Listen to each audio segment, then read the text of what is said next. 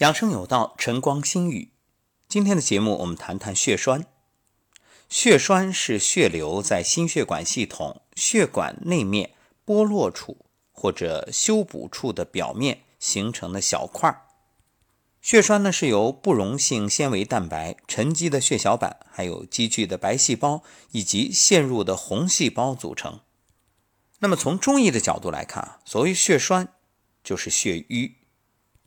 中医认为，这淤血啊，既是病因，也是病理产物，是由特定原因导致的。而淤血呢，又会产生一些新的病理变化。那么，怎么来治疗呢？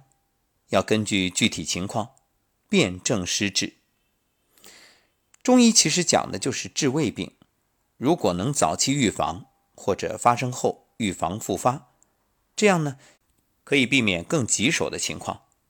一般来说，防血栓主要是针对老年人，因为老年人血管老化、血管壁受损，易患高血压、动脉硬化、糖尿病。血管内皮细胞受损之后产生的凝血激酶增多，促进凝血酶形成，凝血黄素 A2 也增多，同时制造抗凝物质前列环素减少，易诱发血栓形成。如血糖增高。糖与红血球中的血红蛋白结合，使全身组织缺氧，这时血小板凝集性增强，粘度增大，容易促进血栓的形成。那么，究竟怎样防止血栓的发生呢？相信大家都听到过关于阿司匹林、复方丹参片等等。那我们今天啊，不说这些，我们要说的是一个小动作，可以帮助大家防止血栓。其实，所谓血栓，通俗来说就是血管堵了，不流通了，人自然就会有危险。那么，要想预防血栓，最主要的就是保持血液流通。怎么做呢？很简单，我们的脚上啊，就有一个可以促进血液流通的开关。大家都知道，我们全身上下都有血管，腿部也是血管丰富。那么，我们只要采取平躺的动作，双腿自然放松，然后呢，勾脚尖儿，接着再放松，就这样重复动作，自然可以促进全身血液循环，可以很好的拉伸肌肉，帮助身体自我修复。其实这个动作啊，在医学上有一个名词叫踝泵运动，踝就是脚踝的踝，泵呢就是水泵的泵。所谓踝泵运动啊，是指通过踝关节的运动，起到像泵一样的作用，促进下肢血液循环和淋巴循流。它包含了踝关节的屈伸和踝绕。踝泵运动可以促进血液循环，预防血栓，而且对于长期卧床以及手术之后的患者的功能恢复有着非常重要的作用。好，我们再重复一遍，这个踝泵运动究竟怎么做？很简单。就是平躺，然后你把脚尖儿勾起来，然后放松，再勾起来，再放松。那么这是第一阶段，后面可以增加难度，就是先勾起来，然后再绷脚尖。我印象特别深的就是当初上体校的时候，教我们体操的老师就特别谈到这一点，说你看体操和武术它最大的区别就是。武术呢，都是讲勾脚尖儿，而体操呢都是绷脚尖儿。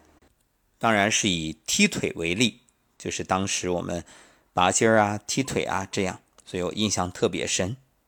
好，各位来，我们一起做一下这个难度动作啊，就是属于增加了强度的。